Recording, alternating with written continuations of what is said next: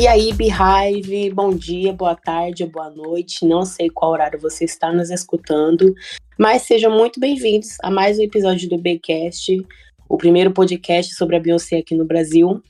E antes da gente dar início à nosso, nossa conversa, quero pedir, pedir para você não esquecer de nos acompanhar nas redes sociais. Esse é um projeto é, do Beyoncé Brasil com o nosso diretor, o Thiago. E você pode nos acompanhar pelo Instagram, tu, o Instagram, YouTube e TikTok como arroba Beyoncé Brasil com e no Twitter só arroba Beyoncé Brasil. Também não esquece de seguir o podcast no Spotify se você estiver nos escutando e dar cinco estrelinhas, que só é possível se você tiver pelo celular. E hoje nós estamos aqui para falar sobre algumas teorias, os rumores que estão rondando a Beehive ultimamente, depois do lançamento do Renaissance. E para esse bate-papo, nós estamos aqui com o nosso amigo, dono de uma das melhores teorias da Beehive brasileira aqui, o Sushi Bay. E aí, amigo, como que você tá? Oi, tudo bom? Oi, gente, meu nome é João Vitor, também conhecido como Sushi, Sushi Renaissance ou Sushi Underline Bay. Esse ano eu comecei no Twitter, né? E como ela já disse, eu me tornei um dos maiores teoristas aí da Beehive brasileira. E eu tô muito honrado de estar aqui fazendo esse podcast que eu já acompanho há vários episódios. E, assim, não consigo descrever a minha felicidade de estar aqui. Ai, tudo. E também estamos aqui com meu amigo, o João. Oi, gente. Estamos aí com mais um episódio para vocês. E estamos animados com esse episódio de teorias que ronda a Beehive, né? Já faz um bom tempo. E vamos trazer algumas teorias para vocês, para a gente debater. E não é à toa que a gente chamou o Sushi, que o Twitter dele é bombado das teorias. A gente mesmo ficou impressionado. Então, tipo assim, foi um convidado que a gente escolheu a dedo.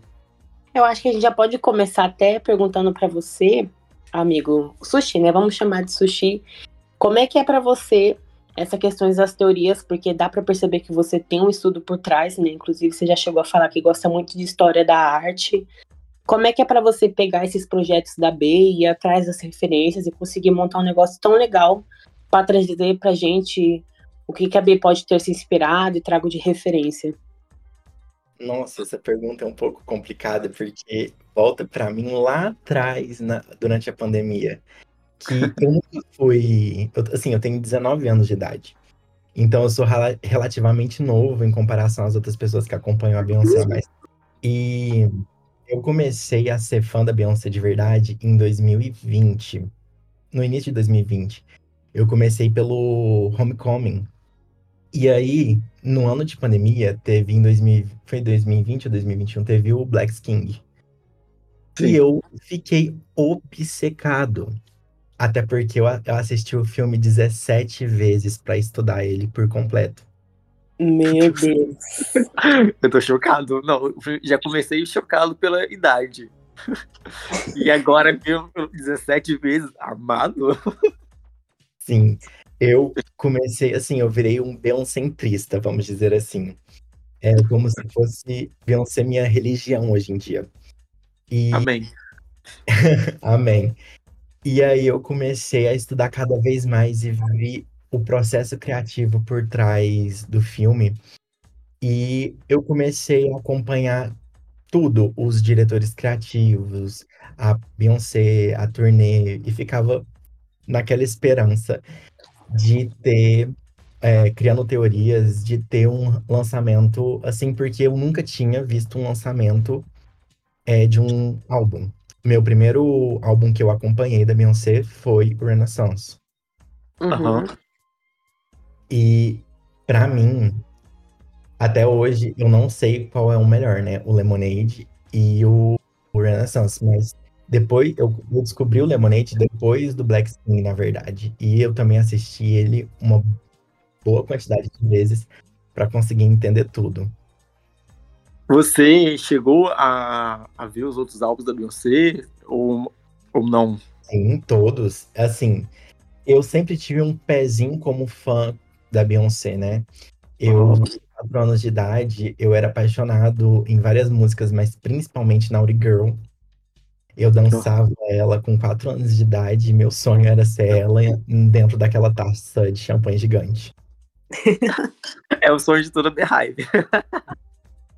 Qualquer um que se diz fã da Beyoncé tem, tem vontade de série algum clipe, porque não tem como, né? Diva pop. Sim. E era entrega. Muito. E aí foi daí que eu comecei minha paixão e obsessão por ela. E eu comecei a estudar cada vez mais. E como eu já fui, assim, meu ensino médio foi recheado de experiências com história da arte.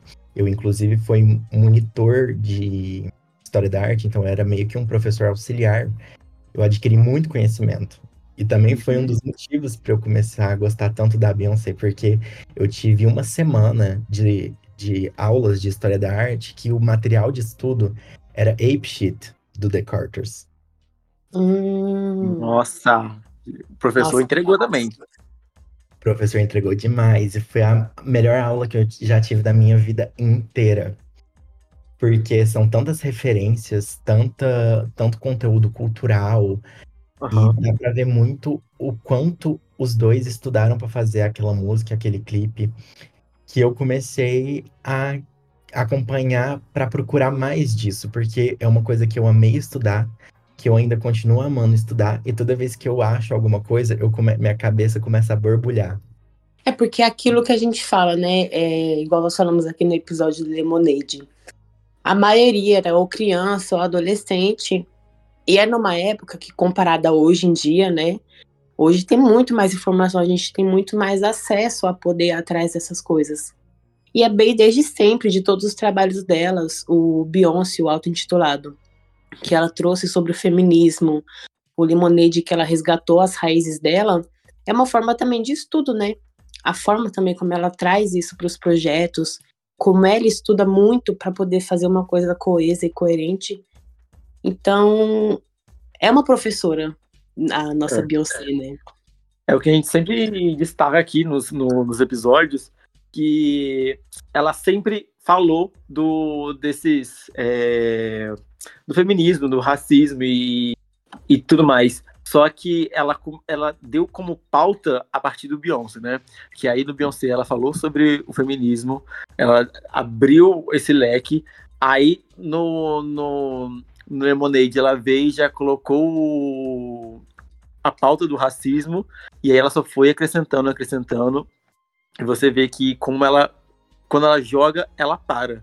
E todo mundo foca naquilo e comenta sobre aquilo. Como ela fez também no Ape Kit, que ela fez um puta clipe, como você falou, estudou pra caralho. E, e lançou um, clipe cheio de é, como é que fala? Cheio de. Referências? De referências ao passado que você fica assim, de boca aberta. E às vezes são coisas que você nem tem conhecimento, né?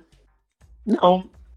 E são coisas, tipo assim, que antes dela, ninguém nem falava. É, Sim. tem isso também. Ela tem esse poder de mostrar cultura pra gente.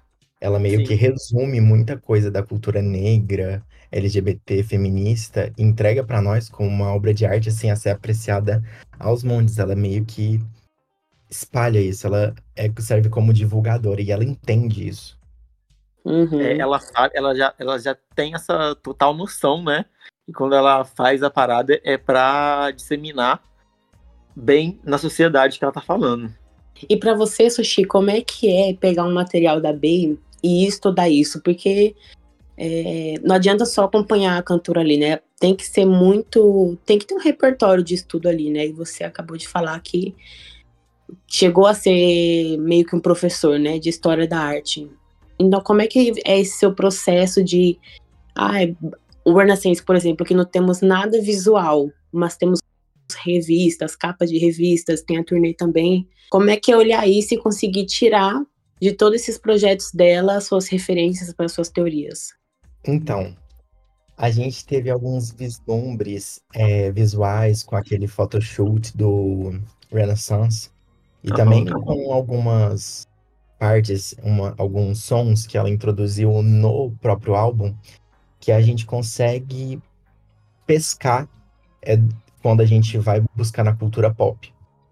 Então, também tem outros perfis do Twitter que eu já acompanho também, que inclusive são quase. Assim, a gente tem um squad lá no que chama FBI. Um beijo para eles. Ah, a gente é, busca sobre as referências e a gente vai encontrando cada vez mais um monte de referências. Por exemplo, é, em Cozy, não, I'm That Girl, é I'm That Girl, a gente consegue escutar o som de uma criança pedindo socorro. Gente, E, Aham. e em Move também. E esse som, ele lembra muito alguns filmes de terror. E é por isso que tem uma teoria que o Renaissance, os visuais do Renaissance vão ser baseados num filme de terror conhecido como The Shining. Ou também Hum. o iluminado. E, inclusive, aquele pôster todo amarelo, preto e branco que teve do Club Renaissance Aham. é a mesma estética do pôster do filme, que é amarelo com preto e branco. Sim, E as verdade. referências ao labirinto, a, ao- assim, tem algumas partes daquele aquele monte de imagens que aparece no teaser de I'm the Girl, que aparecem várias, vários frames. Um deles Aham. aparece ela meio que insana, sabe? A- como se ela tivesse enlouquecido. E o filme Uhum. trata o filme trata sobre isso. E o filme também fala sobre isolamento. Acho que na primeira cena eu tive que assistir esse filme várias vezes para também pescar algumas referências sobre o Renaissance. Então, o que você perguntou sobre é eu às vezes acompanhar o processo artístico da Beyoncé e aí eu começar a estudar é basicamente eu tenho um vasto conhecimento sobre vasto não, assim, moderado conhecimento sobre cultura pop e também história da arte e eu vou relacionando algumas coisas que eu lembro, que eu já estudei, que eu já vi, que eu já trabalhei com, porque eu também faço arte, eu, eu sou desenhista, às vezes eu sou esculturista 3D, várias coisas. E é, a partir de, dos, dos lançamentos, das músicas, dos teasers e das migalhas que ela, que ela traz pra gente, eu consigo perceber e relacionar com esse tanto de coisa. É, literalmente com migalhas, né?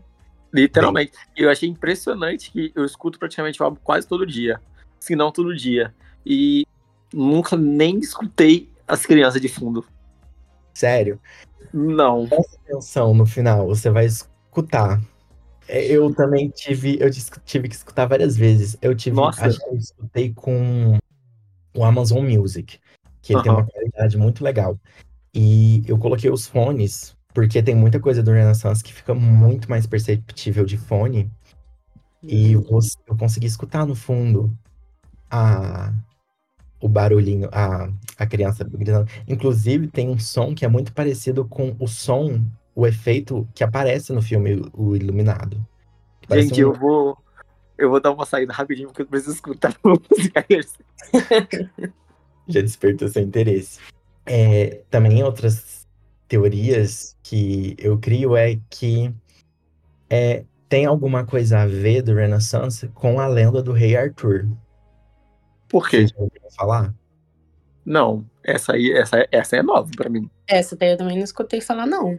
Eu não sei se vocês lembram de daquela aquela capa da Vogue que ela fez. Não, foi da Harper's Bazaar, Aham. que Qual? a capa chamava The Once and Future Beyoncé. Hum, sei. Então, The Once and Future é um título dado por um livro é muito famoso do Rei Arthur, sobre o Rei Arthur, porque Uhum. foi a frase que foi colocada no túmulo dele. O único e, é, o único e futuro rei. Porque muitas pessoas tinham é, ter- assim, cria, é, eles tinham a fé que o Rei Arthur ele retornaria, ele renasceria para trazer um futuro, é, no ele renasceria no futuro para salvar o, o povo dele que estaria é, sofrendo. É, na- é naquela capa que ela tá com a coroa? É essa a capa? Não, é aquela capa que ela fez com Ivy Park Rodeio, que são três capas, e ela tá em cima de um tronco. Um Ah, tronco aham. aberto. Então é Ah, esse. tá. Ela ainda fala, que ela ainda fala I feel a renaissance emerging, eu sinto um renascimento emergindo. Uhum. Aham. Então, nesse que é a- o Beyoncé and Future Beyoncé. E também, minha, eu, por isso que eu achei mais estranho, porque quando ela canta em Cozy, é Been the Light, Been Dark, Been the King, sendo aquele rei. Nossa, Sim. Então, tipo, seria sendo aquela rainha. Então, sendo aquele rei me trouxe ou uma referência ao rei Arthur, ou uma referência a- ao Black King.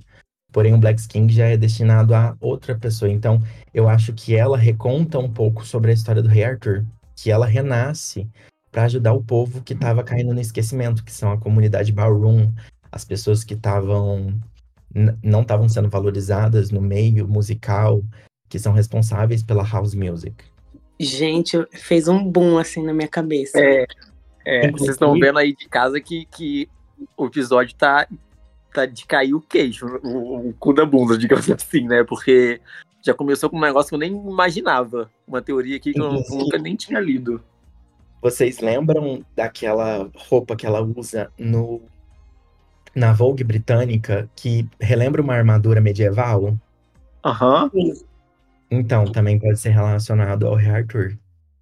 Não, e é louco como é que ela e a equipe dela, né, que também tem toda uma equipe por trás, conseguem trazer essas coisas e os fãs, nos mínimos detalhes, igual o sushi, catar e conseguir trazer isso, quando no momento a B não tá explicando tudo, né? A gente não tem um visual nem nada. Então, de uma capa de revista tirar isso é algo surreal, assim. Sim. É assim, eu viajei muito, muito, muito pra chegar nisso. Mas também tem algumas, não sei se foi no site que eu vi que a equipe dela foi em alguns lugares simbólicos durante a turnê da A Lega Europeia e passou, Aham. acho que foi na Escócia. Eles passaram por alguns lugares simbólicos. Um deles chamava Cadeira de Arthur, se eu não, se eu não me engano. Tem que pegar de novo. Aí você foi juntando, né? Cada partezinha, cada partezinha. Mas é porque também eu sinto que o Renaissance. Eu sempre falei no meu Twitter que existem três tipos de renascimento: o renascimento é, espiritual, né? Que é uma jornada Aham. espiritual para Beyoncé. O álbum em si é uma jornada espiritual. Ela consegue lidar com si mesma. É uma jornada futurística, né? Que dá pra ver pela, pela robótica, pelos robôs que estão presentes lá na turnê. E Sim. também é uma jornada, um renascimento no ballroom. Então, além de teorizar algumas coisas, eu interpreto muitas coisas sobre o Renaissance. Uhum. E, assim, pra mim é uma jornada muito linda, se você for é, analisar. Porque o álbum, querendo ou não, ele conta uma história. Você vê que a Black Girl, ela se livra daquele patamar, ela fala que não, não são as pérolas, não são os diamantes que fazem ela ser quem ela é, e que ela é apenas aquela garota. Só que ela começa a se sentir confortável na pele dela. Ela começa a ser tudo que ela queria ser. Sendo a escuridão, a luz, aquele rei. Ela se sente confortável na pele negra dela. Ela depois isso sobe a cabeça e ela se sente como se ela fosse um ídolo, um superstar, só que de outro planeta, um, um alien superstar. Aham. E ela remonta toda essa jornada numa pista de dança. Então, essa pista de dança é o lugar onde ela renasce. E ela deixa isso bem claro. E ainda mais quando vem Cuffed, que ela fala que quer encontrar alguém para passar a noite. Em Break My Soul, que ela fala que ela, ninguém vai quebrar a alma dela enquanto ela tá na pista de dança. E também quando ela tá em Church Girl, que ela mostra que, independente da sua religião, do seu, da sua fé, você pode, você tem o direito de se divertir. Então, e por aí, e por aí vai, sabe? Então também Uhum. Ponto de partida para eu criar minhas teorias. Porque a coisa que eu mais valorizo é ser coeso e coerente. Aham. Então, eu não posso colocar teorias assim, é, desconexas, desconectas com do Renaissance, das músicas em si. Porque eu vejo pessoas assim que a Beyoncé deixou a gente louco. Sim. Gente, assim, levou a gente à loucura com a falta desses visuais, a, o tanto de tempo que ela deixou a gente sem nem post no Instagram, a gente começou a meio que sofrer com, essa, com essas migalhas. E todo mundo começou, assim, que eu vi nas redes sociais, começou a enlouquecer, criando várias teorias, criando várias coisas. O que não é um lado negativo, mas às vezes é, as pessoas elas estavam querendo achar respostas em qualquer lugar. Eu me senti assim também. Só para poder tentar entender alguma coisa, né? Sim, e ainda sinto muito sobre isso, porque mesmo eu fazendo as teorias, eu nem sempre sei se eu estou certo. Ainda existe aquela incerteza. Será que o que eu disse, que eu postei hoje, tá certo ou não? Tá batendo, não? É, sim. Mas eu decidi uma vez, né? Acho que não lembro qual que foi o meu minha primeira thread no Twitter e eu postei e viralizou. E aí eu eu senti meio que assim, ah, as pessoas veem sentido no que eu no que eu estou falando. Então isso me motivou tanto, mas tanto a buscar mais. Então agradeço a todo mundo que me segue, que curte as coisas, que repostam as minhas teorias e que me acompanham, porque vocês me ajudaram muito a querer sempre postar e buscar mais sobre o Renaissance, sobre a Beyoncé. E, Sushi, antes de você postar essas teorias, você é, confere com alguém se está batendo, ou, ou, nesse grupo aí do FBI você confere, ou você pensa, pensa, pensa, escreve o rascunho, vê se está tudo certinho, tudo coeso e posta. Então, eu já, vi, eu já fiz várias maneiras assim de criar teorias e threads. Eu, por exemplo, teve uma vez que eu escrevi, eu acho que é, mais de 20 páginas no Word. Meu Deus. Sim. Meu Deus. Tipo, Nem pro meu trabalho da faculdade eu tô assim. assim, nisso eu sou muito dedicado. Eu consegui fazer, assim, eu só não tenho coragem porque é tudo bagunçado, erro ortográfico, assim, senão eu postava, mas são quase 20 páginas de arquivo, de texto, de tópicos, deu, assim, anotando tudo, sabe? Tudo que eu penso, tudo que eu acho que vai estar, tá, eu vou pesquisando e eu vou anotando, eu vou escrevendo mais coisa. E acaba que, assim, eu faço um mapa mental, resumindo tudo. E depois que tudo fica pronto, eu meio que faço no formato de thread, né? Porque o único uhum. lugar que eu posto é no Twitter. E aí Sim. acaba no. E eu acho assim, o mais louco é. Porque não é só o trabalho de Beyoncé, né? Você tem que pegar vários outros trabalhos, várias outras referências. Então, é história, é filosofia, é sociologia. Como para você montar esse quebra-cabeça? Como é? é... Nossa, para mim é impossível. Eu, assim, desde quando eu tava no ensino médio, eu acostumei muito a fazer coisas assim. A escola que eu estudei, eles me ajudavam muito nesse trabalho multidisciplinar, mas eu sempre gostei muito.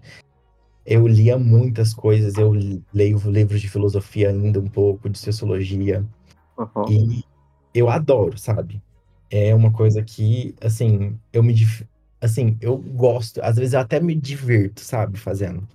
Não, com certeza, tem que se divertir, né? No mínimo. gente, chocado.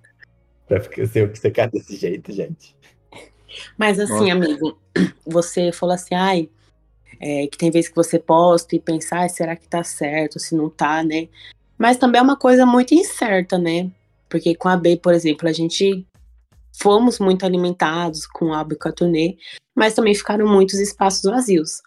E vocês que trazem essas teorias que realmente têm um embasamento ali, a gente vê que vocês buscaram referências, buscaram coisa coesa para falar, ajuda ainda muita gente da Beehive que não tem esse olhar sobre os trabalhos da Beyoncé e o que ajuda a deixar os projetos dela ainda melhor na visão, principalmente da, da fanbase também.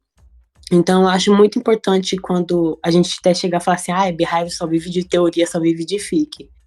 Mas quando isso tem um estudo por trás, é algo que faz sentido e vale a pena ter, né? Nossa, é, é algo, que acrescenta, né? Sempre vai acrescentando. Até mesmo muitos artistas lançam um trabalho, lançam um videoclipe e não fala sobre, sobre o que eles estavam pensando ou quais as referências deles, só lançam, né? E aí o povo que vai lá e cria as teorias. Sim. Teve um, um pouco disso me deixa um pouco inseguro, porque algumas vezes é, eu via o povo comentando. Ah, mas a Beehive só sabe fazer teoria, essa Beehive tá louca, Beehive só tem louco. E assim, eu ficava assim, será que eu posso? Será que eu posso mais? Minha resposta é com certeza. Com certeza, é. O que a gente tem para fazer é o quê? Teoria, então é isso aí, né? Vamos ser E já aproveita, monta um currículo, manda para Parkwood é. e entra nessa equipe, porque a gente precisa de alguém lá desse jeito, até para dar uns, uns apertão assim. Mas acho que agora a gente pode começar a relembrar como tudo começou, né? A questão dos atos, dos visuais. Sim. Então, teve início ali em 2022, né? Antes ainda do lançamento do álbum, quando a Bey foi capa da Vogue britânica em junho. E no mesmo mês ela lançou o Renaissance. E ela chegou no encarte do disco mesmo a falar que aquele era um projeto que teriam três, três atos, né? E que eles foram feitos durante os três anos da pandemia. E aí nisso a Beehive já começou a resgatar algumas coisas com as poucas que ela tinha e viu que durante aquele ensaio da Vogue britânica, em algumas fotos ali batia algumas teorias, principalmente nessa questão dos atos, né? O Sushi uhum. também já chegou a fazer uma thread no Twitter falando sobre três fotos lá, que ela tá com visual totalmente diferente nas três fotos, mas que tem uma semelhança que é a cortina vermelha fechada, que tem representado até na capa capa alternativa do álbum. E que aí, principalmente com a trend do, do sushi, a gente vê que alguns estilos batem ali, né? O country, o rock. Então foi através disso que começou a vir essas teorias do que que poderiam ser os atos, se seriam álbuns, ou se seriam os visuais mais para frente, foi que foi tendo pé e cabeça, né?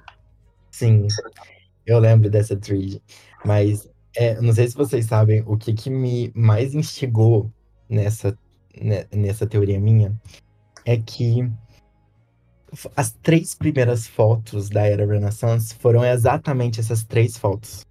Uhum. Uhum. cavalo na pista com a cortina atrás ela com de dourado, com a cortina atrás também, com os brincos de Saturno.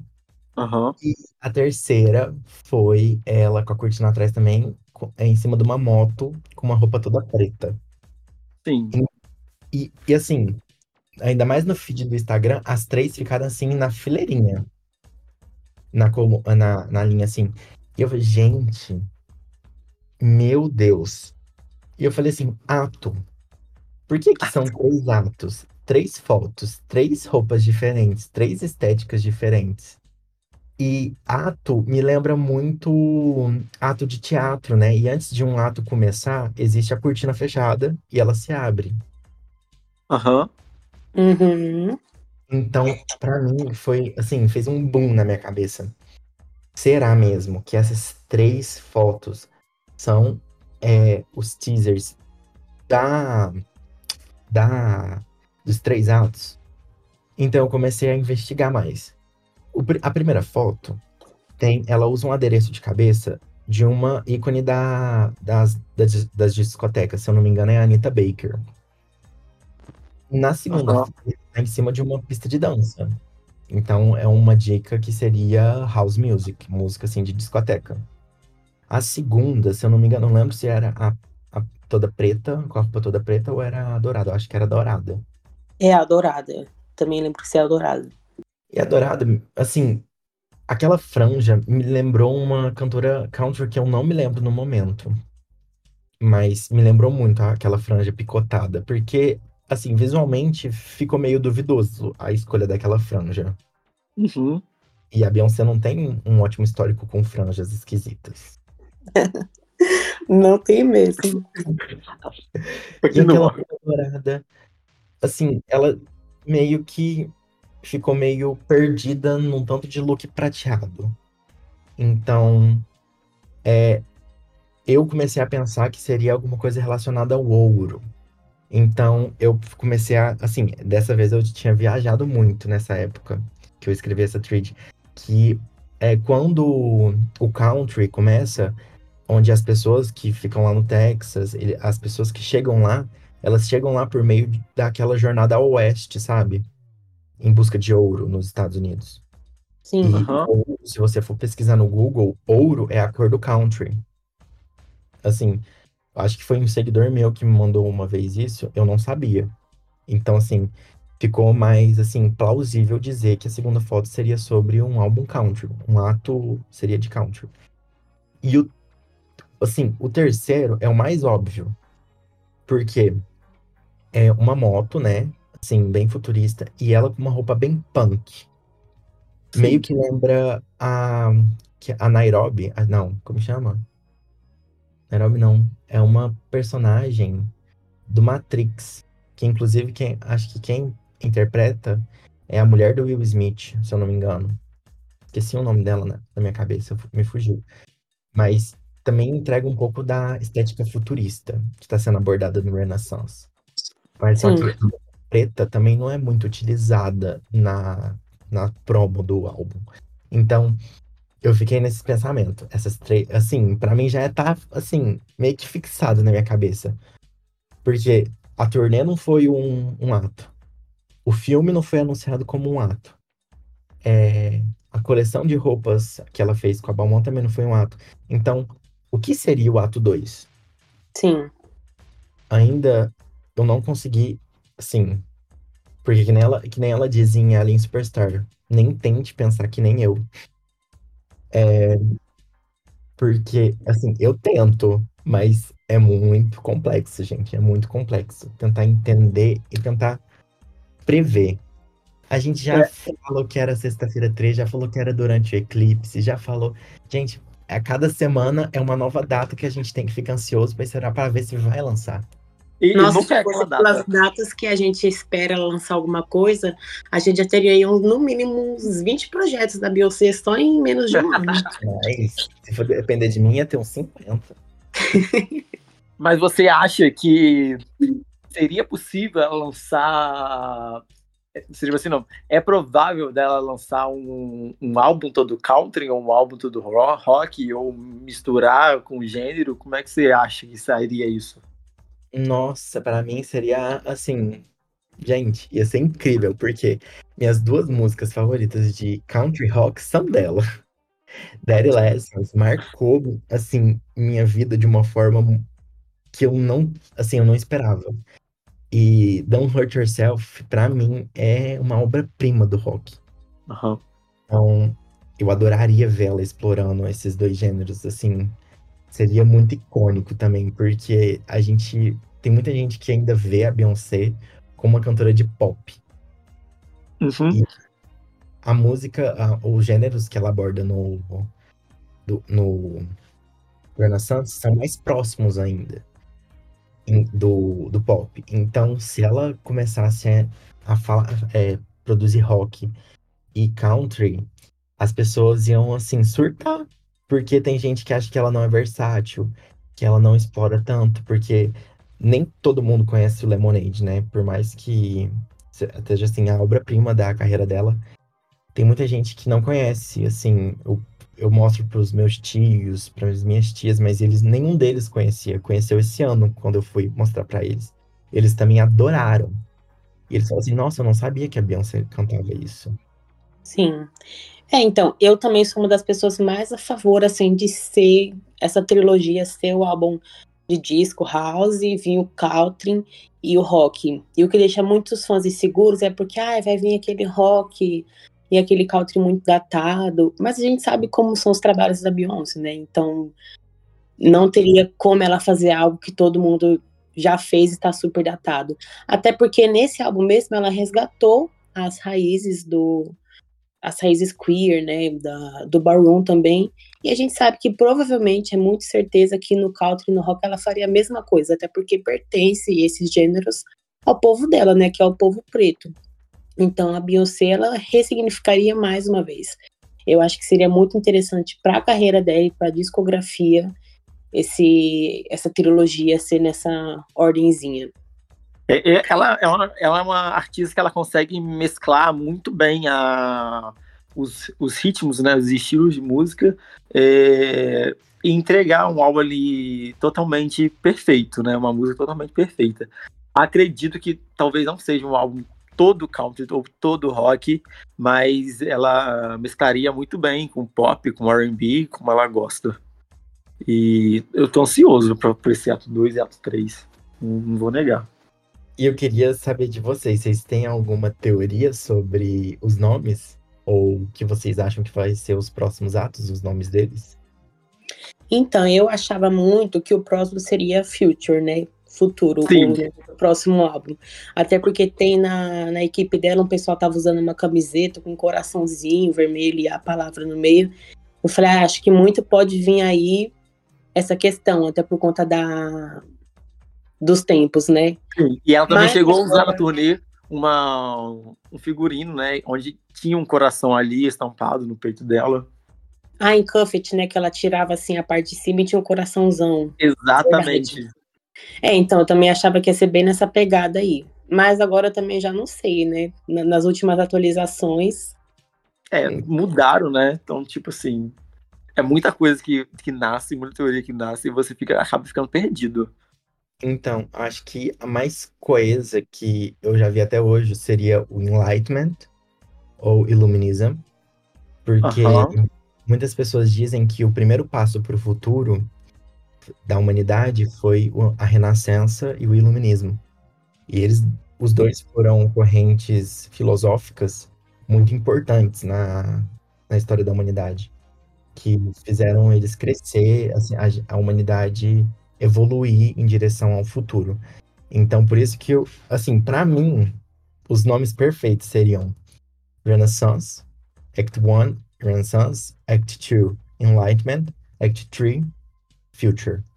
Meu Deus, chocado. É, ia ser uma fechação, assim, ia ser um negócio bem esquematizadinho mesmo.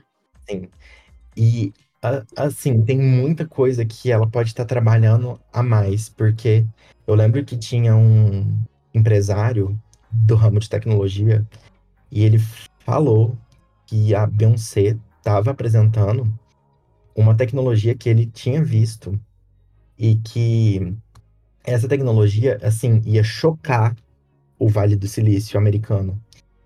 E que assim, algumas empresas poderiam até quebrar por conta dessa tecnologia nova. E, o. Aham. e o pessoal que tra... o cara que trabalha no site dela é o Idris Sandu, que foi o responsável por criar aquele novo óculos de realidade virtual da Apple. Que lançou esse ano. Caraca! E, e, assim, o cara, ele é, ele é um empresário negro, milionário já. Ele cuida do site da Beyoncé. Por isso que eu acho que também, por que que apareceu aquelas, página, aquelas páginas com B7, B8? É, what is B7, what is é, B7, B8? Porque o cara, sim, ele é muito foda pra ele deixar uma abertura no site pra um- uma pessoa hackear. Então, já, assim, já fechou esse tópico. Não foi outra pessoa, foi a própria equipe dela. É, você Que- vê que, tipo assim, ela não vai deixar uma parada aleatoriamente, né? Ainda mais um erro no site dela. Gente, Beyoncé não, assim, Beyoncé e erro é uma palavra que não combina, exceto no Super Bowl de 2013. Tirando isso, não existe erros, não existe. Então, assim, aqui, aquilo lá do site, o povo falou assim, ah, alguém hackeou. Eu falei assim, não, meu amor, aquilo lá não foi alguém que hackeou, foi a própria. Se não foi um povo da equipe, foi a própria que apertou o, o enter no computador, tenho certeza. Só- só- Já, que a gente tá falando de erro, é, o que, vamos falar do erro da, que aconteceu na turnê, que eu acho que não foi um erro, mas eu quero saber de você porque eu fiquei muito curioso. É, ela tava na cidade onde teve um erro na música Alien Superstar e ela voltou com outra, outro figurino, depois de 10, 20 minutos, não lembro quanto tempo. O que, que você tem a me dizer sobre? Você tá é, lembrado de- desse acontecimento? Então, eu lembro disso. E a cara dela, eu acho que pra mim já tinha entregado um pouco, porque ela tava com uma cara de riso, sabe? Então, tipo assim, era, foi combinado. É, ela tava assim, tava combinado, porque a roupa tava lá. E a roupa não é uma roupa que combina com os outros looks, sabe? Porque Aham. aquela zazona, aquela, aquela coisa que tava atrás, acho que não daria com I'm That Girl. Então ela, ela queria usar e ela fez aquilo pra poder usar o look, porque ela às vezes gostou, sabe? Uhum. Eu achei que na época, eu achei muito certeza que aquilo realmente foi um erro. Porque ela ficou 10 minutos fora do palco. Eu fiquei tipo assim, nossa, se isso fosse realmente proposital, ele ia deixar 10 minutos o público esperando, eu não sei. Mas aí depois do anúncio do, do filme, eu já parei pra pensar, será que isso realmente foi proposital pra encaixar com alguma coisa na parte do filme? Porque foi isso que o Sushi falou, aquela roupa ali não, Não encaixa encaixava. aquele ato. Ainda mais porque ela entra naquele robô que é todo fechadinho e aquela asa daquele tamanho. Então agora eu também penso que pode ter sido proposital.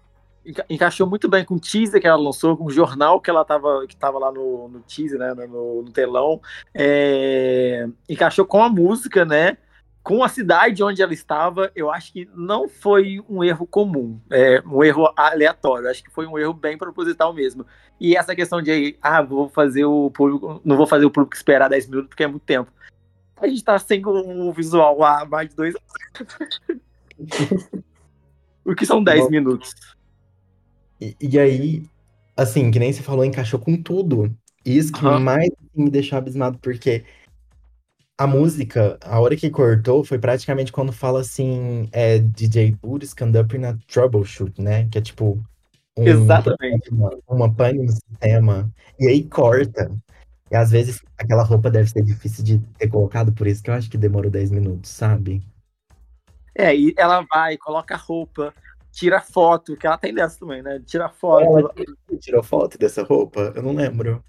Tirou, tirou várias, inclusive, Tirou. embaixo da pauta. Então, certeza que ela, ela deixou o povo lá esperando mesmo, só pra, assim, só pra ela vestir a roupa porque ela queria, sabe? É, e se fosse, eu acredito que se fosse um erro, é uma coisa que, tipo assim, é, é rápido de resolver, é fácil de resolver. Então, tipo assim, deu um erro ali, acredito que no- na mesma hora a pessoa voltaria com som. Acho que não precisaria dela sair do palco pra voltar. Também acho. Porque aí Entendeu? tem a babadeira pra cuidar daqui. Assim, os computadores que deve ser usado pra é, fazer a turnê, fazer tudo acontecer, pra coordenar o telão, coordenar tudo, deve ser, assim, muito complexo. Última geração. Sim. Nossa, eu nem imagino o tamanho da, assim, da CPU que deixa aquilo lá, liga aquilo, sabe? Deixa em andamento. Nossa, deve, ter uma- deve ser uma coisa que a gente dificilmente vai ter acesso algum dia a essa tecnologia. Nós mesmos, na nossa vida. Porque realmente, se tratando de Beyoncé, ter isso e a- até a questão do site do, do B8, tipo, né, não parece realmente ser algo aleatório ali. Tem um ponto que foi proposital. Agora, se é ou não verdade, só sabendo com os próximos lançamentos. E isso depende dela. Sim, Uhum. exatamente. Inclusive, assim, ela, ela não- assim, não economizou nos gastos, né? Se eu, é, eu não sei se vocês sabem, mas, assim, o preço correto, porque eu lembro de ter visto que cada robô custou 100 mil dólares. Nossa. Pode ter sido. É, Mas não. Porque, tipo assim, é bem alinhado, né? Cada movimento, cada sincronização, a- onde ele está no palco, é bem alinhado com ela, com, com, com, a- com o sincronismo dela, né? Então, tipo, pode ser muito bem uns 100 mil conta aí. Daquele tamanho. Sim, eu também acho. E eu não vi, assim, uma gambiarra de fio, sabe, em volta dos robôs. Não, não. e- e- no- pelo que eu vi, no chão não tem nada. Nossa, então deve ter sido caríssimo. Meu Deus. Gente, ela usou o robô, acho que por. Quantos minutos? É, Segundos, na verdade. Ela nem usou muito, só em It, Acho que ela usou mais, mas eles ficou só de plano de fundo. Então, assim, dá pra perceber que ela não economiza. Então, erros, meu amor, Beyoncé não terá. é. Vamos aproveitar que a gente já tá falando de Evanescence e puxar, puxar esse gancho mesmo pra turnê, até das questões dos atos, que tá tudo muito ligado, né? E os Sim. atos até hoje ainda é muito uma, uma dúvida pra gente. A Evanescence, a gente pode ver pelo site dela, que sempre que apareciam lá as fotos, estavam ato 1 e o Evanescence e as fotos da turnê atrás. Uhum. Vocês acham que essa turnê, essa primeira etapa da turnê, pode realmente fazer parte desse primeiro ato? Porque aí já entra aquela questão de que, não sei se vocês lembram, mas quando a Beyoncé anunciou a Renaissance World Tour, só com as datas na Europa, no Canadá e nos Estados Unidos, tempos antes, alguns insiders chegaram a falar que ela estava planejando ali uns três anos de turnê, tipo, uns três períodos, cada período para cada ato do álbum. Vocês se lembram disso? Lembro. Também lembro. E, e que, inclusive, ela tinha datas agendadas em estados nos Estados. Eita, tinha datas agendadas nos Estados Unidos e no Japão. Então, vocês acham que a Renaissance ela pode realmente ter feito parte desse primeiro ato? E agora a Beyoncé, com as, os rumores que tem, volta no, no final do ano com o anúncio das novas datas em uma outra turnê? Ou permanece? Porque a moldura também lá do ato 1 saiu do site dela, né? É verdade. Eu acredito, eu acredito que ela já vai iniciar o próximo ano com o ato 2. Seja um, um novo álbum e venha com uma outra. Ela, não, talvez não uma outra turnê, mas repaginar a atual turnê. Com, com um álbum, né, novo, se ela lançar. Um álbum novo que ela lançar. Porque, para mim, é, a turnê não é o ato 2. Nem filme é o ato 2. Porque eu acho que ela deixaria bem explícito, bem claro, que seria o ato 2. E em nenhum momento ela deixou claro que a turnê é ou o filme é o ato 2, entendeu? Então por isso eu tenho essa teoria, digamos assim. Né? Uhum. E você, Sushi, o que, que você acha? Então. É muito difícil, porque eu já criei tanta teoria na minha cabeça, assim. Eu fiz cálculos matemática, é, de matemática praticamente para entender a lógica desse esquema de marketing dela, de não lançar os visuais, não lançar clipes. É, por que, que ela faria a turnê antes disso? Porque geralmente a turnê, os visuais, às vezes também é, dos outros álbuns, são uma forma de divulgar um pouco a turnê, né? Uhum. E, ela, e ela encaixava os visuais dentro da turnê. Que nem o Lemonade, cada capítulo que passava do, da música, da, da turnê, gerava aquele, aquele, aquele bloco. É, a gente vê que em Lemonade ela deixou bem claro, né, a, o, a pegada negra na turnê, onde ela fazia as tranças, aquelas tranças embutidas é, durante os shows, e era uma, uma coisa mais linda do que a outra. E a roupa também, você via que, que remetia ao álbum, né? Então, tipo assim, é, a pessoa ela lança o álbum e, depois, a turnê é, acho que é um, uma continuidade do álbum.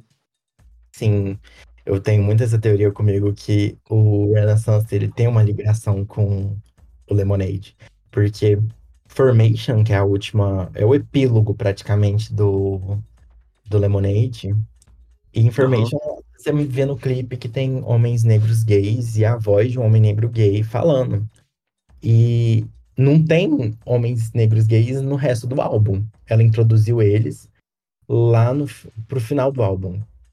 Em, e não sei se vocês lembram daquela performance do, do Medley do Lemonade, que ela, que ela morre no começo e no final as mulheres que morrem também, né, com aqueles aqueles barulhinhos que faz em Pray You Catch Me, no final em Information, elas todas elas renascem, né?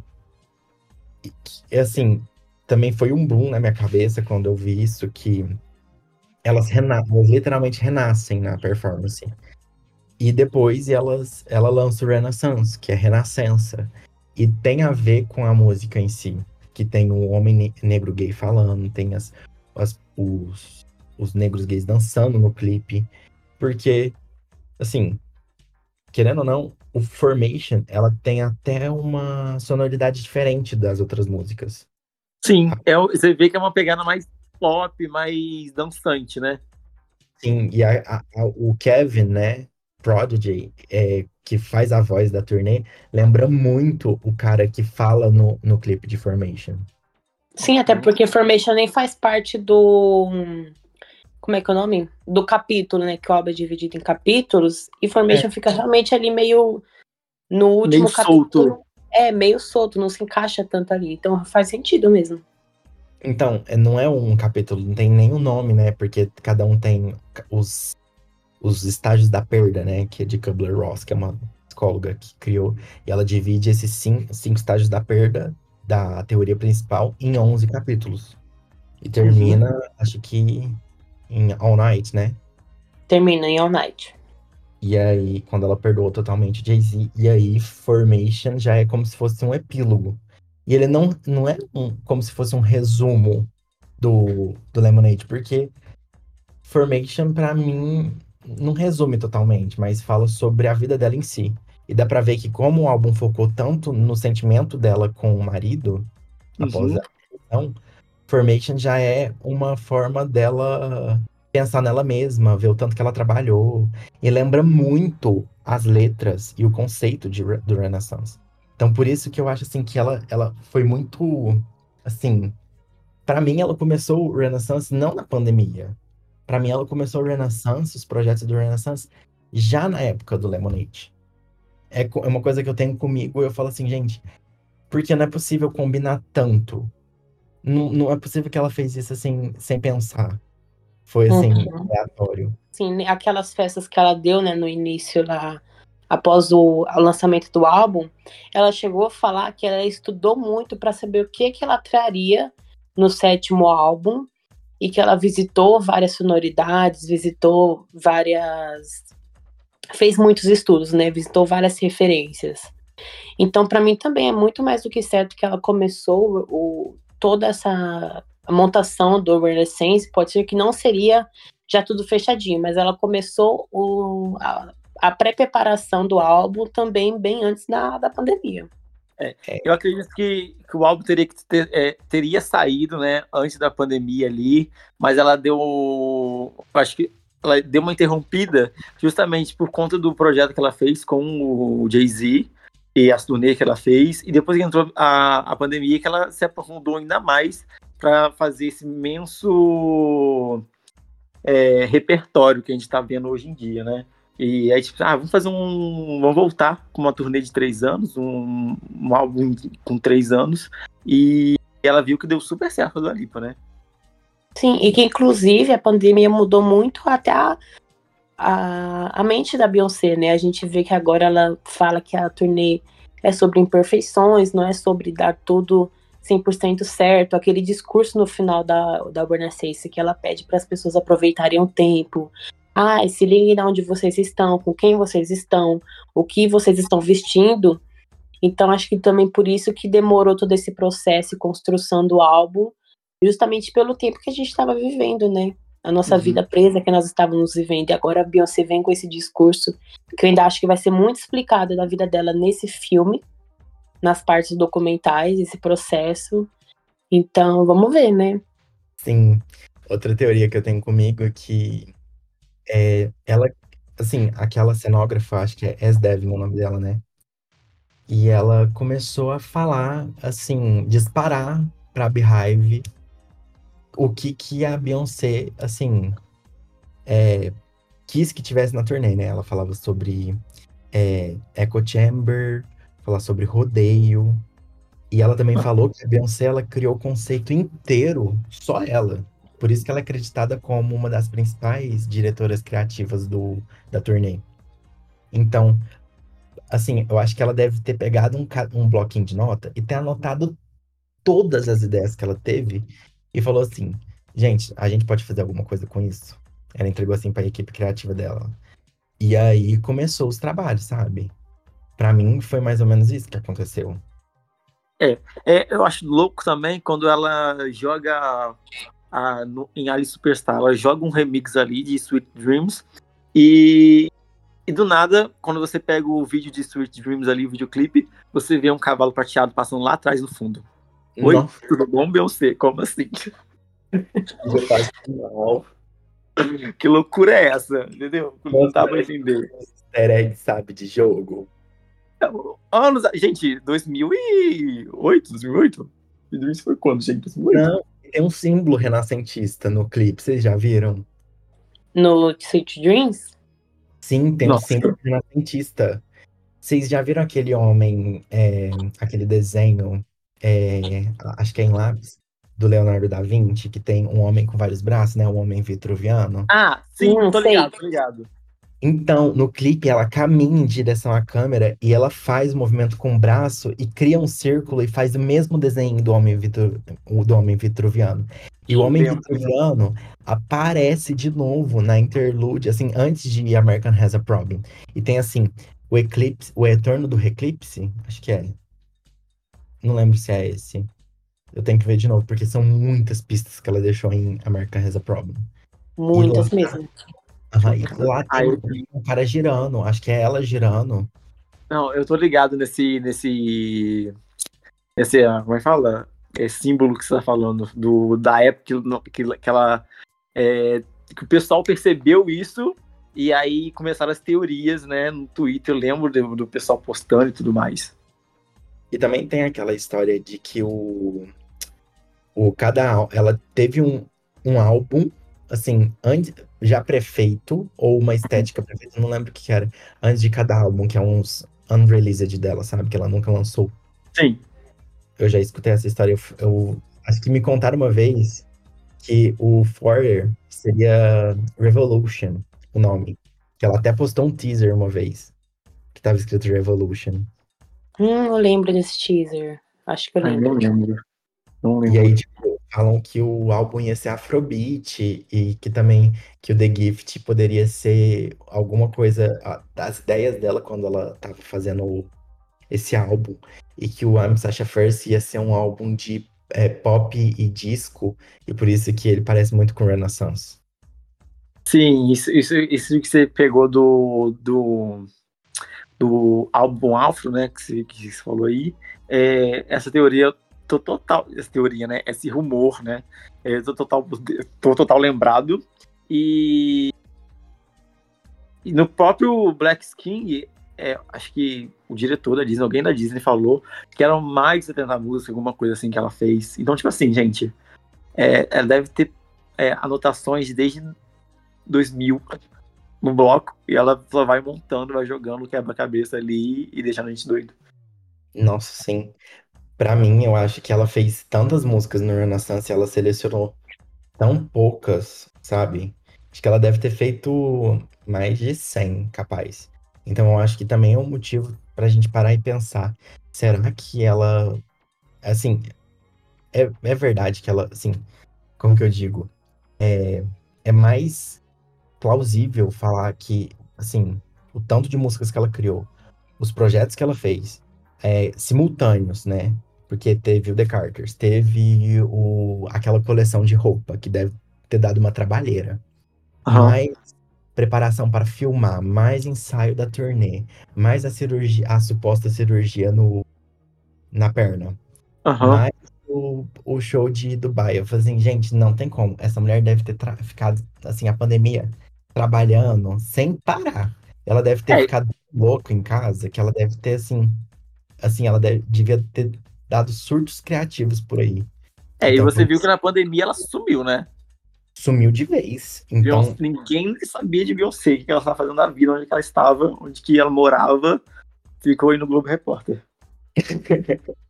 e sempre que ela tá sumida, que a gente acha que ela tá desempregada, é onde ela tá mais trabalhando, que inclusive foi nesse período do Renascença. Sim. É, é muito muito louco, meu, ser fã dessa mulher, porque olha isso aí, cara, do Sasha Fierce ter ligação com os álbuns de agora. Essa hum. mulher, ela fez cinco anos de idade, com certeza ela já tra tralhou ali com, com o pai dela tudo que ela fazia durante a vida toda. Ai, Essa mulher certeza. manifestou a vida inteira dela, porque para ter tanta ligação assim não é algo normal, não. Não, e tipo assim, eu já eu me impressiono com a Beyoncé há muitos anos, né? Mas quando ela lançou o videoclipe de Grown Woman, que ela colocou imagens dela de quando era criança e encaixou tão bem, super bem com, com, com o clipe, com a música e tudo mais, eu falei assim, caralho. Você já viu que o, a data, ela, acho que foi em 2013 que lançou o Grown Woman, né? Aham, uhum, foi 2013. 2013. Foi, 2013, não foi no Beyoncé. Foi. E, e, se você for ver, tava lá no clipe, pode lá ver, gente. Tava lá, 21 de abril. Vocês sabem que data é essa? Não. Fala logo, tô, tô ansioso aqui já. Não é 21. Acho que é 21. Ela, ela colocou a data do, do lançamento do Lemonade lá. Meu Deus. Essa mulher é louca. E, gente, pra mim, foi aí. Acho que esse daí foi um dos maiores surtos que eu tive. Esse e o do Coachella, porque pra mim o Coachella, ela mostrou mesmo tudo que tava assim. Tava, tava tudo escritinho, gente. Tava tudo assim, planejadinho. E olha que o Coachella foi em 2018, né? Aham. Pra mim, aquelas roupas, aquela, aquela roupa amarela e aquela roupa rosa, pra mim é uma clara referência ao Simba e a Nala. E lá tava escrito B, beta, delta, capa. Be- aí também tem gente que colocou back, né? Mas só que era Black is King. Chocado. Nossa, eu reparei nisso. Eu tava assistindo o Coachella esses dias, eu reparei nisso também. E, eu, agora gente, que você falou, eu tô mais chocado ainda. Porque a roupa rosa que ela usa no. É igualzinho as roupas que a Nala usa. E é tipo, o rosa tá sempre com a Nala. E assim, o Aham. dourado representa muito a realeza, o ouro, né? Que Aham. o Simba é o rei. Entendeu? Sim. E mais ainda o que Beta Delta Kappa, porque é uma irmandade, né, de uma de uma universidade negra. O Black Skin tem gente que achou que era Beyoncé Skin. Só que Beyoncé mim- Knowles. Ah. É, ou Beyoncé Knowles. Só que Delta é, você pode traduzir como uma coisa que tem a ver com a pele, né? E Black Skin, se você pegar, tirar o, o G no final, fica a mesma coisa que pele negra, né? Black Skin. Black Skin. Gente, então é isso. O episódio acabou por aqui. Um beijo. Então, sem contar, e depois A ela gente usa. já sabe que o Sushi faz parte da equipe da Beyoncé. E entre Nossa. linhas ele vai soltando as coisas. É, ela vem pro Brasil? Fala que ela vem. Ano que vem? Não, e o pior, que o Eclipse, quando ele aparece, ela usa aquelas roupas que tem, é, que tem uma vibe de discoteca, aquela roupa prateada das Destiny Child. Nossa, Sim. E o Eclipse, lá no America Has a Problem, tá no telão, o retorno do Eclipse. Agora que o Sushi ele trouxe a parte do eclipse, é uma coisa que eu tava pensando nesses dias. É, a Beyoncé já referenciou o eclipse várias vezes, né? Sim. Mas Sim. o que me faz pensar que os visuais do Renaissance, por exemplo, que tem muito, muito deles nas interludes da, da Renaissance, tem isso também do Eclipse em America Has a Problem. Eu acho que esse projeto já era para ter sido lançado, os visuais mesmo, né? Mas por alguma coisa que não é impossível a gente saber, ele não foi não foi feito e não cumpriu ali na para chegar na data certinha, né? tanto para receber até as indicações, assim. Então, é uma coisa que me faz pensar: será que os visuais também vão estar ligados com os próximos álbuns, que possivelmente podem ser álbuns? E se ela vai juntar isso num filme só, só que também ficaria uma coisa muito grande, mas por isso que ela adiou também, sabe? Meio que eu penso nisso. E também se ela chegou a regravar, porque a Beyoncé tava diferente, né, do- da época que ela fez os visuais pra, pra como a Beyoncé tá agora. Então, se teria alguma ligação desse tipo.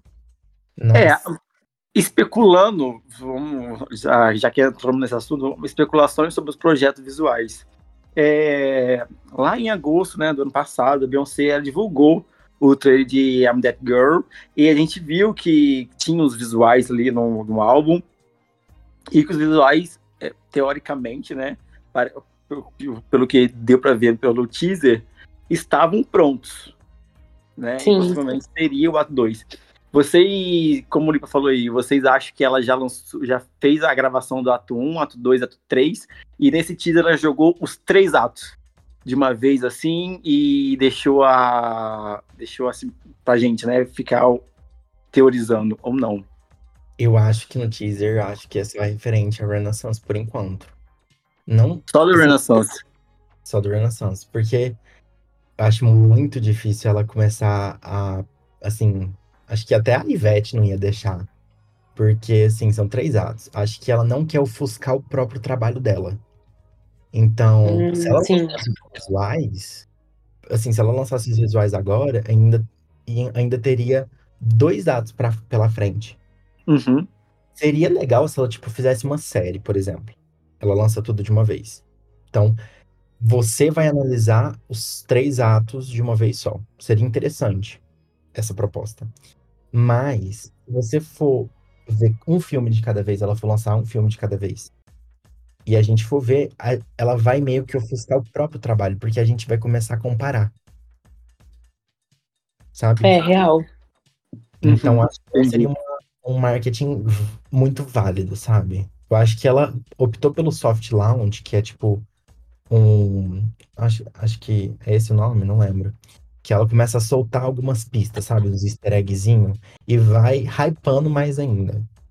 Até chegar num ponto que ela vai ter que soltar. Para mim, esse ponto já foi uns meses atrás. Sim. já passou muito tempo, no caso. Sim, o time já passou. É, você chegou a sair, né, esses, esses, dias atrás, a Verity publicou uma matéria e disse que os visuais do álbum estariam finalizados em 2022, mas que também teria ligação com esse projeto que ela vai divulgar agora, né? Tanto que a Verity até chegou a falar que no filme a gente vai ter algumas prévias dos visuais.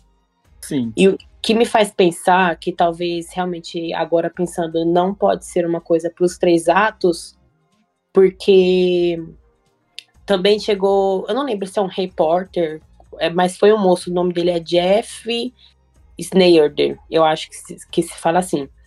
E ele chegou a falar que o, os visuais do Renaissance seguiriam na mesma linha ali do, dos projetos visuais do Lemonade Black King dela, mas que seria uma abordagem mais mais estranha, mais assustadora, que é até aquilo que o Sushi falou do escapismo, né? Uhum. E olha que Halloween tá chegando, né, gente? Exatamente. Mais uma data pra gente esperar e não aparecer nada. Começa não, pelo amor de Deus. Acho que ela não vai lançar nada, não, porque ela já anunciou o filme. Ela é muito louca, gente. Eu tô doidinho pra conhecer a Ecoville, né? Mas. São tantas datas que ela que possivelmente ela pode lançar o visual que futuramente já, já pode ter, no passado já teve, que é difícil você falar assim, ah, vai, vai lançar em tal, tal data. É muito difícil, gente. Eu não consigo nem compreender aquela mente dela. Ah, é. eu lembrei de lembrar de uma teoria aqui, gente, que é uma teoria nova. Por com base Ai, na Agora me vem na cabeça, gente, desculpa interromper, mas. Não, mas... vai, fala. Nada, amigo, pode falar. É porque, é, sabe, no final do trailer, vocês viram. Assim, eu não tô com um sentimento tão bom em relação ao filme, porque eu acho que vai ter alguma revelação bombástica. Principalmente ah. porque aquele. O The Dream falou que ia deixar a Beyoncé explicar o motivo de Break My Soul. Amigo, sim, nossa muito intimista, achei uns momentos muito assim, não é a cara da Beyoncé postar aquilo. Eu fiquei assim, gente, o que que vem aí? Vai ser alguma. Eu, eu, eu tô preparando pro choro. Então, então assim... eu.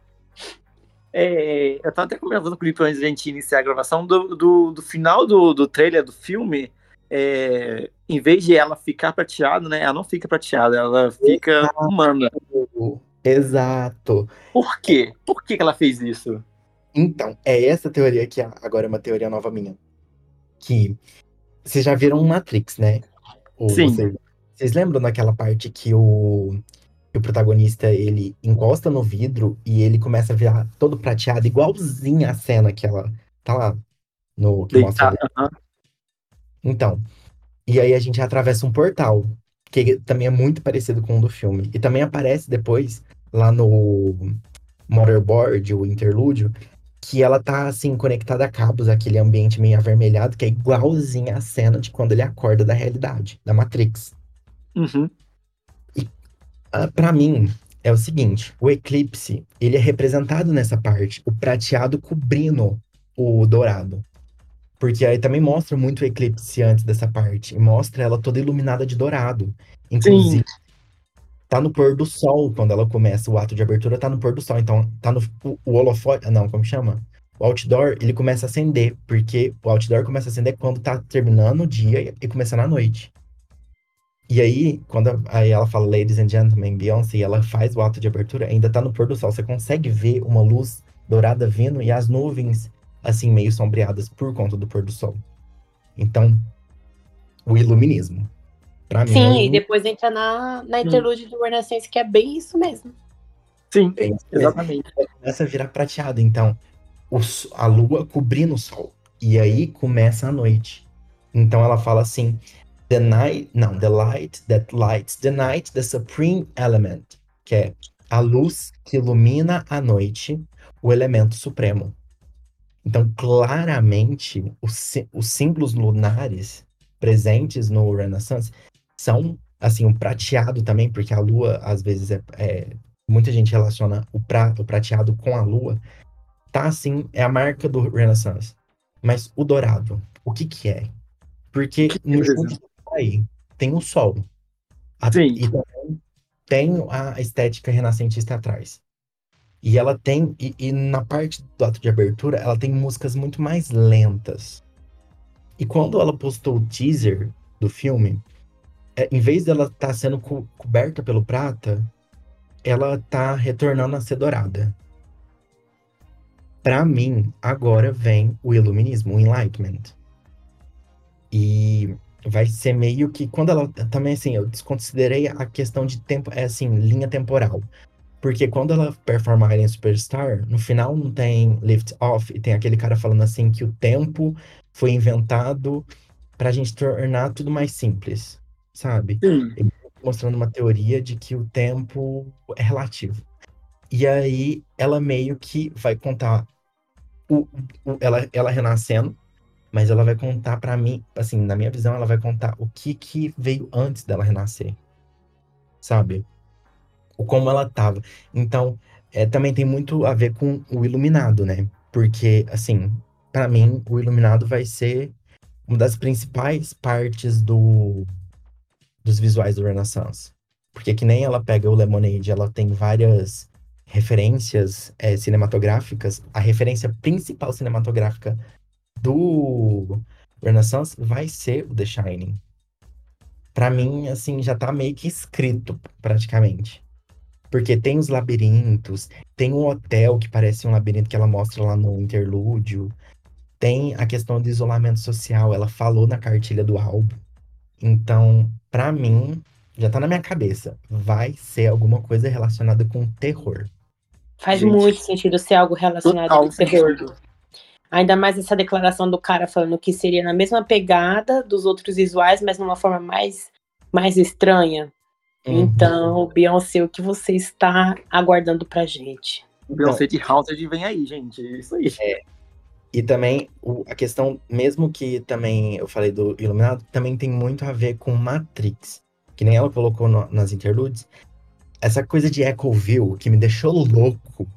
Mas eu- percebi isso quando eu tava. Gente, eu vi aquele interlúdio de Lift Off. Juro pra vocês que eu coloquei assim no, no 0.25 no YouTube e eu fiquei vendo aquilo, analisando. Eu com meu café na mão, com meu energético na mão, tentando procurar alguma coisa. Até que eu encontro duas coisas. As duas principais coisas que eu achei foi o relógio marcando seis horas e uma placa, ela num, num carro, né? Um carro que parece aquele lá que ela menciona em I'm the Girl, que ela fala assim que ela vai sair de um carro, eu não lembro, acho que é um Cadillac, que ela fala. E o carro parece muito. E também tem um estofado avermelhado, que nem do clipe, Sim. teaser. Olha, Lá olha- Atrás tem a placa. Echoville. chocado, Então, gente. na cabeça fez assim um boom enorme. Quando eu vi a placa Echoville, eu fiquei assim, gente, o que, que é isso? E aí a As Devin me solta Echo Chamber. Eu falei assim, gente, pelo amor de Deus, o que, que a mulher arrumou? Porque, gente, depois que eu relacionei isso, depois vocês pesquisem sobre Echo Chamber, quem também estiver ouvindo aí, pesquisa, é uma coisa muito louca. Porque câmara de eco, que é a tradução, né? Que é quando a gente se isola, assim, nas redes sociais, nas coisas, e a gente filtra só aquilo que a gente gosta, sabe? E a gente Aham. esquece. Lembra muito o conceito de Matrix, porque as pessoas elas começam a se viciar na Matrix porque elas vivem uma vida que elas filtram, sabe? A coisa ruim do mundo, da realidade em si. Então, Echoville, pra mim, vai ser uma bolha que vai ser o lugar seguro pra- da Beyoncé. E é onde acontece o Renaissance. Onde ela encontra a, a comunidade LGBT e ela começa a se divertir, gostar de si mesma, se sentir confortável na pele dela, se sentir uma alien superstar. Independente também da religião, que nem em, em Church Girl. E ela, assim. Só que até que ponto isso é saudável? Até que ponto você se isolar e filtrar as coisas da realidade só para as coisas que você gosta é bom? Por isso que tem Hum. aquilo, tudo isso co- começa a tomar conta da sua cabeça. Por isso que a gente tem All Up in Your Mind. Aham. E é- isso começa a viciar. Igual ela coloca em America Has a Problem. Porque America Has a Problem, é, a versão original é que falava que a cocaína era a, o, vi- é, o O problema. problema da América. E agora a Beyoncé é o problema na América, né? E também lá na, no, na capa do, do single America Has a Problem Remix, tem lá o, as pílulazinhas formando a, o, a bandeira da, dos Estados Unidos. E quando a gente E quando a gente vê no telão, eu, eu, eu tenho uma foto, acho que eu já postei algumas vezes. Cada pílula tem o nome de uma música. Assim, 15 Que miligramas de Cozy. É 20 miligramas de Renaissance. Mentira. Nossa, onde você viu isso, gente? Tem, tiraram uma foto. Parece Você já fez um minutinho que eu vou ali pesquisar o negócio? Já tô voltando aqui. E, e tem isso. E eu fiquei assim, gente, é por Eu não sei se ela deixou o álbum viciante por isso, porque o, o Renaissance ele ficou tão viciante. Eu vi tanta gente ficando viciada nele, mesmo Aham. sendo uma sonoridade que não é muito conhecida, que as pessoas gostam muito. E, e eu acho que ela fez essa coisa do álbum ser um- uma obra conjunta pra gente não querer só escutar uma música, querer é, assim, consumir ele todo. E Tanto assim, Eu, quando escuto o álbum, eu pego você- ele desde a primeira música. Sim. gente, não E tem se como aparece uma no escutar. aleatório, dá vontade de ir lá e dar play no álbum inteiro, porque não tem como você Aham. escutar só uma Ah. sozinha. Gente, não dá pra escutar o, o só I'm That Girl, você tem que escutar o trio.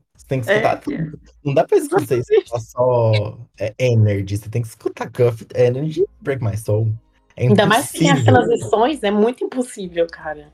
Nossa, eu não E consigo. eu quando não- toca no aleatório, eu já fico, eu já, já fico esperando ali a próxima música e não, não toca e fico, meu Deus. Gente, a, a pior sensação do mundo é quando você tá no aleatório e começa a tocar Plastic Off, Plastic, Plastic Off the Sofa e não tocar Virgos Groove seguida. Aham. Gente, me dá uma agonia. Então, assim, eu acho que foi muito, assim, aí, principalmente pelo interlúdio de Mind Control, que mostra as abelhas, o som de abelha, você consegue escutar um som de enxame, e fala que ela controla nossas mentes, sabe? Essa E que atitude, pode falar. é, e isso toma conta da nossa, da nossa mente. E por isso que é, é, tem é, All Up in Your Mind, sabe? E pra mim, a despedida que ela faz de Eccleville é quando ela faz. Acho que assim, sabe aqueles filmes, assim, meio que clichês, que você reúne a turma toda pra fazer uma dança, tipo High School Musical? Aham. É assim como eu enxergo, às vezes, é, Pure Honey. Ela começa a chamar as gays, vem aqui, vem aqui. E eu falo assim, e vai fazer uma dança de discoteca, e Summer Renaissance também. Pra mim, é, é- assim, na minha cabeça seria perfeito esse tipo de finalização. Ó, Beyoncé, se você estiver escutando isso, já anota no papel e produz. o sushi Isso. tem todinha a. todinha ligação com os projetos. Eu, eu tô de boca aberta aqui com, cada palavra que o Sushi falou. Eu, gente, eu trabalho na Park Hut, vocês que não sabem. Nossa, É, eu tô. E eu tô achando. você falou uma coisa, e só, só, só fechar esse pensamento que eu tô aqui pensando nele há muito tempo. Você falou uma coisa de como é pegada terror, e ela sai de dentro do carro e tal.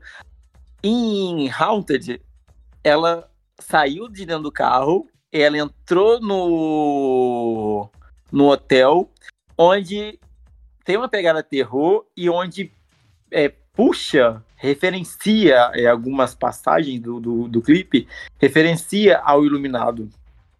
Isso lá no BC. Sim, eu acho E- que ela, ela tem um, um, um- ela, ela, assim, tem muitas referências, sabe?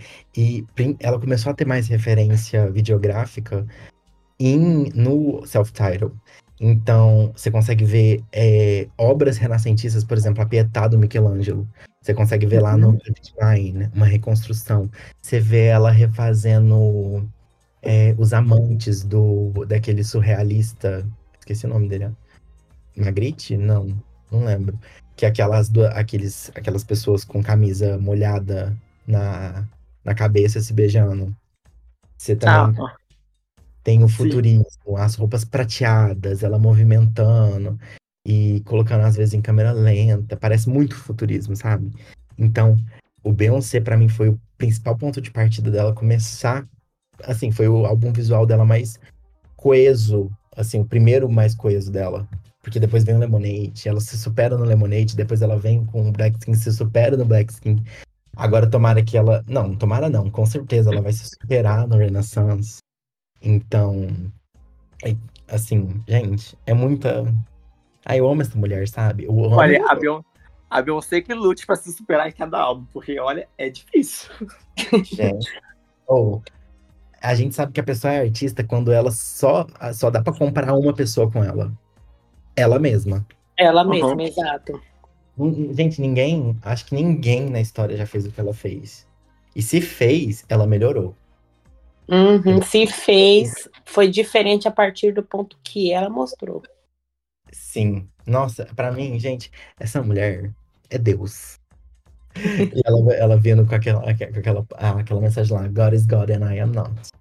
Pra você, você não é Deus, Beyoncé. Pra nós, você é uma figura divina, uma deusa. É nossa mãe, é tudo. Então, gente, a gente acha que a gente tá certo. Vamos fundar uma igreja? Igreja Beyoncéntrista. Ai, com certeza, agora. Claro, amiga, a gente já junta os discípulos, vai ser certinho. Aleluia, arrepiei. Agora, essa, o, o Sushi ter lembrado, que eu não sabia, na verdade, que o relógio também aparecia em, em Lift Off, que também aparece em outras vezes na turnê, né? Uhum. Me faz pensar que ligação teria esse relógio. E a interlude Mind Control é uma das que mais me, me deixam pensando, porque são muitas mensagens nessa interlude. Ainda mais quando a gente resgata essa coisa do escapismo e ela fala que quem controla a mídia controla a mente, mas que ao mesmo tempo ela também está formando um lugar seguro para todas as pessoas. E o Sushi mencionou até que ponto isso seria saudável. Então, nossa, é uma coisa que deixa louca assim, só dá para entender quando essa mulher lançar. Sim. É porque, sabe quando a gente fala assim, ah, eu vou sair das redes sociais por um tempo. E você, assim, meio que se isola da realidade, de ver tudo em sua volta. Uhum. E aí só vê o que você gosta, sabe? O Renaissance é sobre isso, você se deixar meio que esquecer do mundo lá fora e focar em si mesmo. Mas, assim, você também não pode esquecer aquele mundo lá fora, você não pode querer ficar preso nisso. É, aquela, é o mesmo pretexto do Matrix, né? Você tem uma realidade que é como se fosse um jogo, uma realidade simulada. E você entra lá é para você esquecer da realidade, não, assim, para você fugir da realidade que tá toda assim acabada, é um mundo pós-apocalíptico. E assim, a, ela fez isso, a turnê em si é uma Matrix, por exemplo. Aquelas três horinhas que as pessoas entram lá vão ter banheiros que elas são aceitas, elas são, elas se sentem bem com elas mesmas, elas não precisam se esconder de ninguém elas não sofrem o preconceito que elas sofrem no, na realidade, entendeu? Sim. Então ela meio que já deu um, um vislumbre do que seria o que ela queria planejar. E no, na, no trailer ela fala que o. Ela fala assim: The goal of this tour, assim, o objetivo dessa turnê é fazer as pessoas se sentirem seguras. Cara, assim, eu acho essa mulher tão incrível por ela ter dessa, dessa forma, de uma forma tão linda, sabe? E tem gente que, assim, às vezes só escuta para se divertir. E realmente, ela fez para só se divertir. Mas se você for pesquisar a fundo, o tanto que isso é lindo, o tanto que a essência desse pensamento é uma, assim, uma coisa maravilhosa, gente. É, assim, sem palavras. Eu não tenho nem palavras para explicar o que, na onde que essa mulher chegou com isso tudo. Agora, basta nós esperarmos o o filme, né, lançar para ver o que, que a Beyoncé vai trazer. Eu acho que muita coisa vai ser explicada com esse filme, principalmente por essa questão da, hora que tá passando lá pro prateado para a parte que ela tá humana. Acho que ela vai explicar muita coisa. Essa questão de Break My Soul também, acho que vai vir à tona. Então, muitas dessas nossas teorias podem ser resolvidas ou não com o filme, mas eu acho que sim, porque eu acredito pelo trailer que vai ser essa coisa bem, bem mais intimista mesmo e a Beyoncé mostrando o processo das coisas, como é que funcionou, o que que cada coisa tem a ver. Então vamos vamos acordar, né? Esperar também as datas oficiais serem anunciadas aqui no Brasil pro, pro filme. E vamos ver os próximos passos da rainha visualmente. Sim, até porque o Flash ele confirmou que tem datas de Beyoncé em 2024 aqui no Brasil.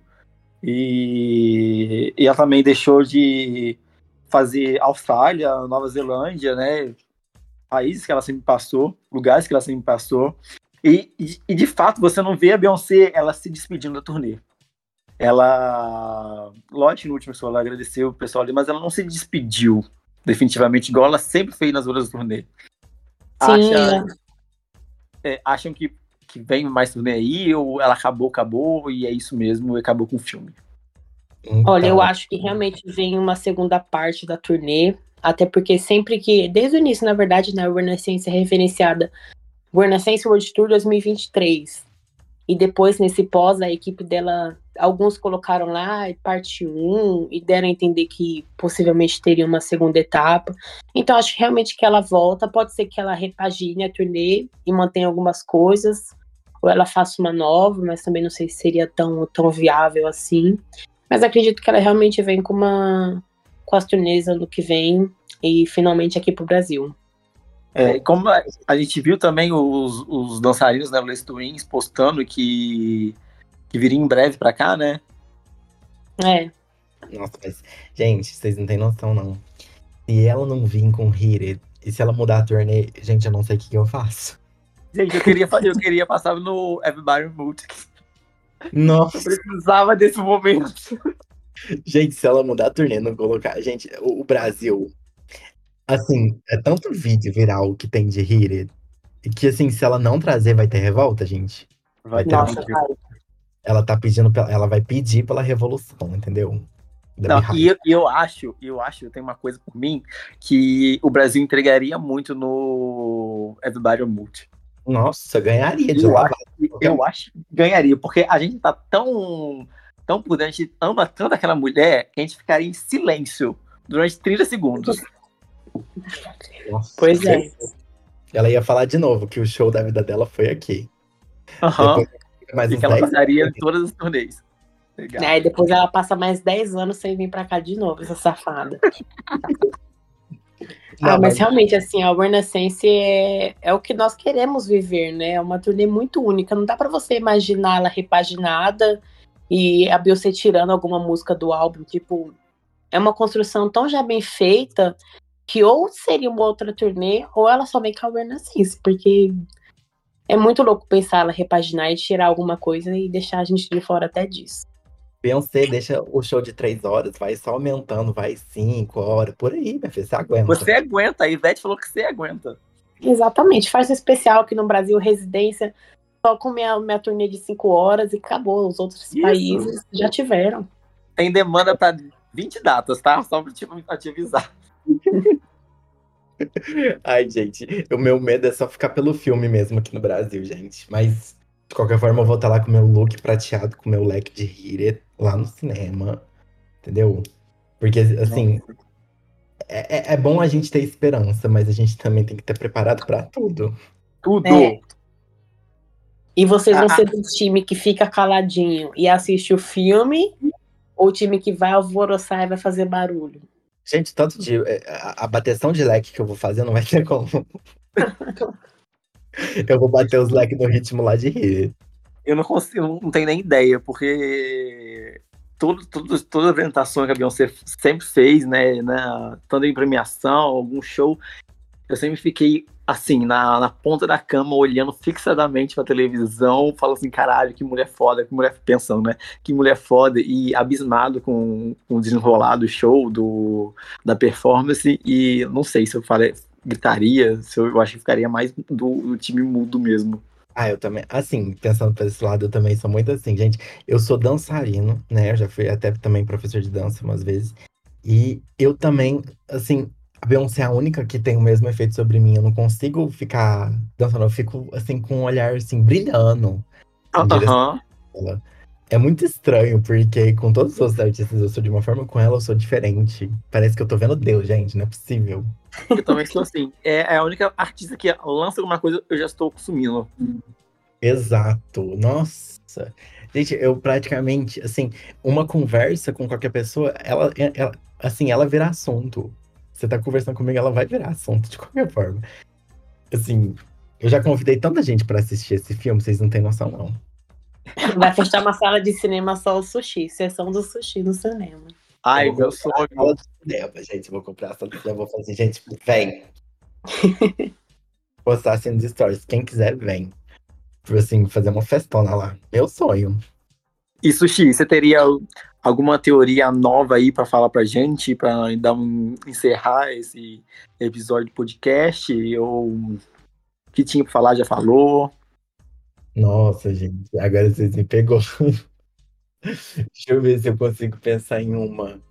Porque eu guardo tanta thread assim que eu deixo arquivada no meu Twitter, que às vezes eu nem posto, mas tem algumas elas já até é, se invalidaram por conta das coisas que vão saindo. Uhum. Eu acho. Vixe, gente. Ou então a gente pode.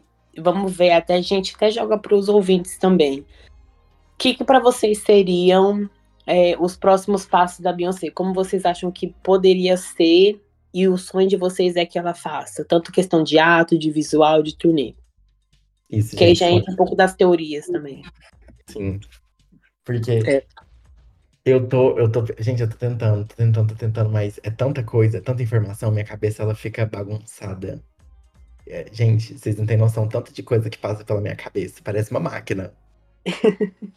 a gente podia fazer um post né, no Instagram, no Twitter, e deixar o pessoal comentar as teorias ali. A gente seleciona as melhores teorias e no próximo episódio falaremos aqui. O que, que você acha, Lipa?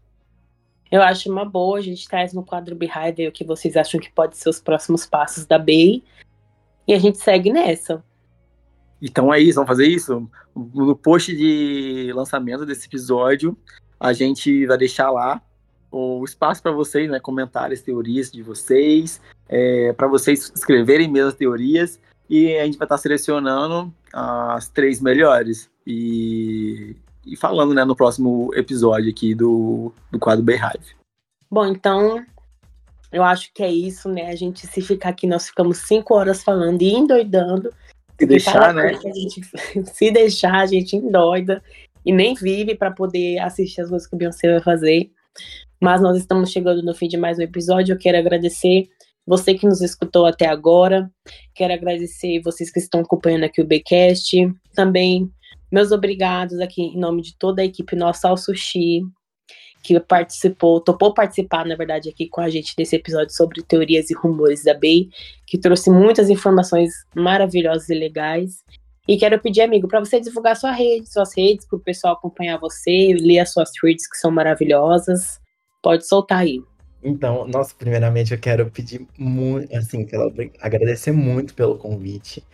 Eu amei estar aqui, gente. Eu converso demais. Eu, assim, eu disparo muita coisa ao mesmo tempo. Não dou nem tempo para respirar.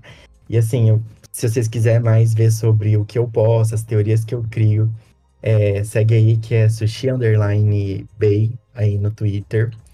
Eu só tenho essa rede, assim, de é, no Twitter mesmo, de postar as coisas, porque, assim, eu sou muito recolhido, assim, nas redes sociais. Às vezes eu posto pouco, às vezes eu posto muito, mas, assim, seguem lá se vocês gostarem do meu conteúdo. É, às vezes eu posto, às vezes não. Então, do mesmo jeito, eu quero agradecer muito ao Beyoncé Brasil e ao Baycast. Assim, Gente, eu tô, fiquei muito honrado de receber esse convite, de verdade, muito feliz, estava ansioso a semana inteira pra... Eu tava preocupado se minha dicção ia falhar, se eu ia falar demais, se o... Ai... Mas, assim, espero que tenha corrido tudo bem, espero que eu tenha falado muito, assim, bem com vocês e... Desculpa qualquer coisa, viu? Olha, Sushi, a gente só tem a agradecer. É... Foi um para mim foi um puto episódio. Adorei as teorias que você trouxe aí. É, a gente escolheu o seu perfil a dedo, vou, não vou mentir. E, tipo, é, acrescentou, agregou muito pra gente. Então a gente agradece super pela sua participação. Amamos você e nossa, e muito sucesso na sua vida, porque olha, arrasou. Essas filosofias, essas histórias aí que você tem, eu sou péssimo por isso. Mas parabéns e pela mente de gênio e pela enorme cabeça que você tem. Parabéns. Muito obrigado. E você e ouvinte, ouvinte de casa, não esquece de nos seguir aqui no Spotify, se você está escutando por aqui. Se estiver escutando pelo celular, dá cinco estrelinhas pra gente, que ajuda no nosso trabalho, né? E ver quanto a gente é valorizado. O, não esquece de seguir o diretor e produtor do Bcast, que é o Thiago. No, no Instagram ele tá como Tix Verso, T-H-I-X Verso. E, e é isso. Um e acompanhar o, o Beyoncé Brasil aqui, né, nas redes, igual nós já falamos, Instagram, TikTok, YouTube, arroba Beyoncé Brasil com, Twitter, arroba Beyoncé Brasil. Acompanhe o Sushi, que as, as teorias dele são incríveis. E mais uma vez, amigo, muito obrigado mesmo, porque foi aquilo que nós falamos aqui. O seu trabalho ajuda muita gente que não tem essa visão sobre os projetos da Bay e faz uhum. a gente entender muita coisa e continua que é sucesso, é um arraso. E é isso. Muito obrigado também ao meu amigo João que esteve aqui nesse episódio comigo. E nós nos encontramos na próxima vez, no próximo episódio do Baycast. E é isso. Um beijo, gente. Tchau, tchau, Behive. Um beijo.